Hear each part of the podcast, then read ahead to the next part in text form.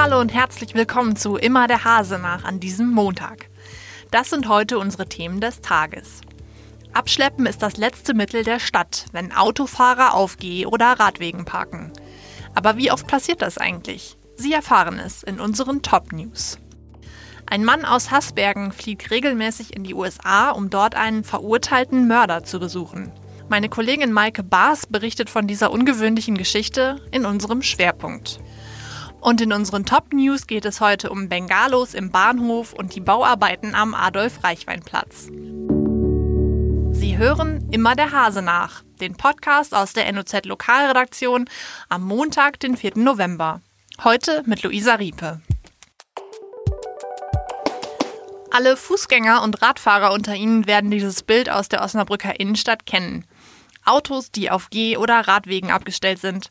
Meistens, weil der Besitzer nur mal kurz irgendwo reinspringen oder eben schnell jemanden abholen wollte. Vor mehr als einem Jahr hat der Rat der Stadt Osnabrück beschlossen, verstärkt gegen solche Falschparker vorzugehen. Mein Kollege Jörg Sanders hat sich jetzt angeschaut, was aus diesem guten Vorsatz geworden ist. Die Zahlen zeigen, dass hier in der Stadt Osnabrück weiterhin kaum abgeschleppt wirkt, wird. Ähm, was wir feststellen, ist, dass jetzt wieder mehr ähm, Falschparker auf Gehwegen festgestellt werden. Und zwar deutlich mehr als auf ähm, Fahrradwegen. Ähm, das liegt zum einen daran, dass ähm, Falschparker auf Radwegen eben schwer zu erwischen sind, weil ne, das ist halt oftmals der kurze Gang zum Bäcker oder der kurze halt an der Schule. Da stehen die Leute dann halt vielleicht nur fünf Minuten, wenn überhaupt, auf dem Radweg. Das heißt, ähm, für den Verkehrsaußendienst ist das sehr schwer, diese Leute überhaupt zu erwischen. Dann kommt noch hinzu, ähm, dass die Stadt ähm, in der Vergangenheit jetzt Probleme hatte, die 25 Stellen im Verkehrsaußendienst überhaupt zu besetzen. Die Stadt sagt, sie hat eine sehr hohe Fluktuation und hatte lange Zeit nicht die volle Personalstärke. Und in diesem Jahr hat sie aber wieder die 25 Personen. Und deswegen geht sie auch davon aus, dass die Fallzahl, Fallzahl in diesem Jahr ansteigt. Das ist alles nachvollziehbar, aber zumindest für Radfahrer und Fußgänger ist die Situation noch weiterhin eher unbefriedigend. Danke trotzdem, Jörg. Im Schwerpunkt geht es heute um eine Geschichte meiner Kollegin Mike Baas, die ein spannendes Porträt über einen Mann aus Haßbergen geschrieben hat. Ich will eigentlich gar nicht so viel vorwegnehmen. Erzähl doch mal lieber selbst. Wer ist Wilfried Ahlert und warum hast du ihn porträtiert? Okay, also Wilfried Ahlert ist ein äh, pensionierter Polizist aus Haßbergen, der dort eigentlich seinen Ruhestand genießen könnte, ähm, aber seit mehr als 20 Jahren einen ähm, Sträfling in den USA regelmäßig besucht und betreut. Ähm, dieser Sträfling ist Michael Apelt. Ähm, ein Mann, der wegen Mordes zu Tode verurteilt wurde und dort jetzt im Prinzip auf seine Hinrichtung wartet. Auf den Mörder kommen wir gleich nochmal zu sprechen, aber vielleicht erstmal zu deinem Protagonisten. Der war ja gerade wieder in den USA. Kannst du mal beschreiben, was er da so macht, wie das für ihn abläuft, wenn er da ist? Also das ist ähm, interessanterweise inzwischen eine echte Routine, die der in seinen Besuchen hat. Also der hat immer ein Motel, in dem er absteigt. Das liegt in Florence, quasi direkt äh, vor diesem großen ähm, Gefängnistrakt, vor diesem riesen Gelände, ähm, auf dem nichts anderes ist als Stacheldrahtzaun und Hochsicherheitsgebäude. Ähm, er steigt in diesem Motel ab, verbringt dort die erste Nacht und dann besucht er jeden Tag eine ganze Woche lang diesen Todeskandidaten und spricht mit ihm vor allem über dessen Fall. Ähm, abends mal, also der kommt dann irgendwie 16 Uhr da aus dem Gebäude raus, macht dann nicht viel anderes als zum Griechen zu laufen, dort noch irgendwie zu essen, Bier zu trinken und sich dann im Prinzip auf den nächsten Tag und den nächsten Besuch, Besuch einzustellen. Den Mann, äh, den, also der Mann, den er da besucht, das ist ja, wie du sagst, ein verurteilter Mörder. Was genau hat er denn gemacht?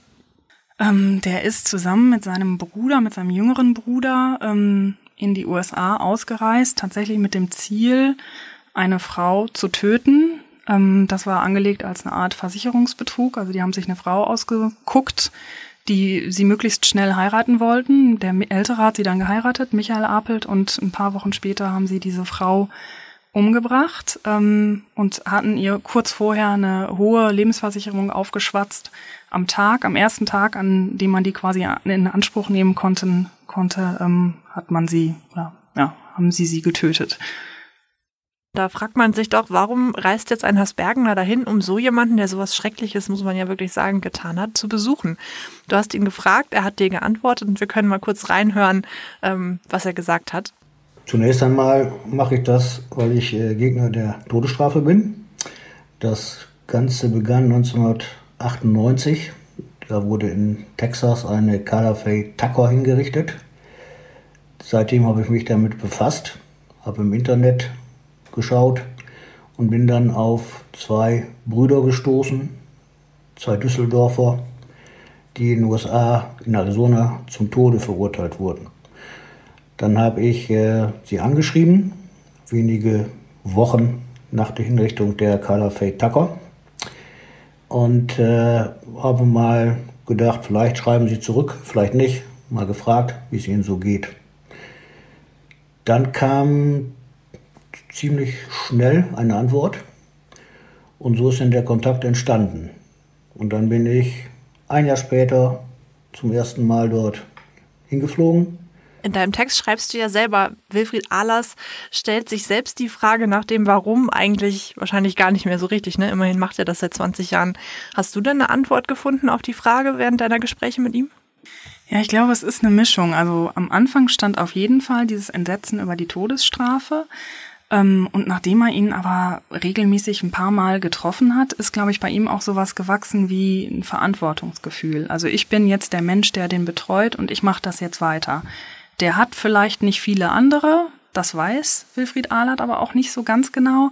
Ähm, aber er glaubt, er ist vielleicht der letzte Deutsche, der noch Kontakt zu denen hat, der mit denen Deutsch spricht, der ihnen auch gegenseitig erzählt, wie es, wie es dem jeweiligen Bruder geht. Also der jüngere Bruder ist in einem anderen Gefängnis untergebracht, weil er ja ähm, als geistig nicht äh, auf der Höhe gilt, ist er von der Todesstrafe runtergenommen worden und sitzt jetzt quasi doppelt lebenslänglich im Gefängnis, ähm, in einem anderen Gefängnis. Und Wilfried Ahlert ist dann derjenige, der ihnen jeweils erzählt, wie geht's dem anderen überhaupt.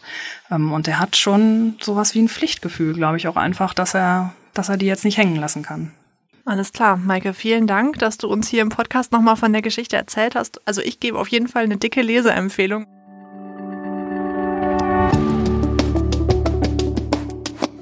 Rauchschwaden in der Bahnhofshalle und mehrere verletzte Beamte. Das ist die Bilanz eines Einsatzes der Polizei am Samstagabend am Osnabrücker Hauptbahnhof. Dort hatte eine Gruppe von 15 bis 20 Chaoten bengalische Feuer entzündet. Anschließend kehrten sie in das Bowling Center am Bahnhof ein.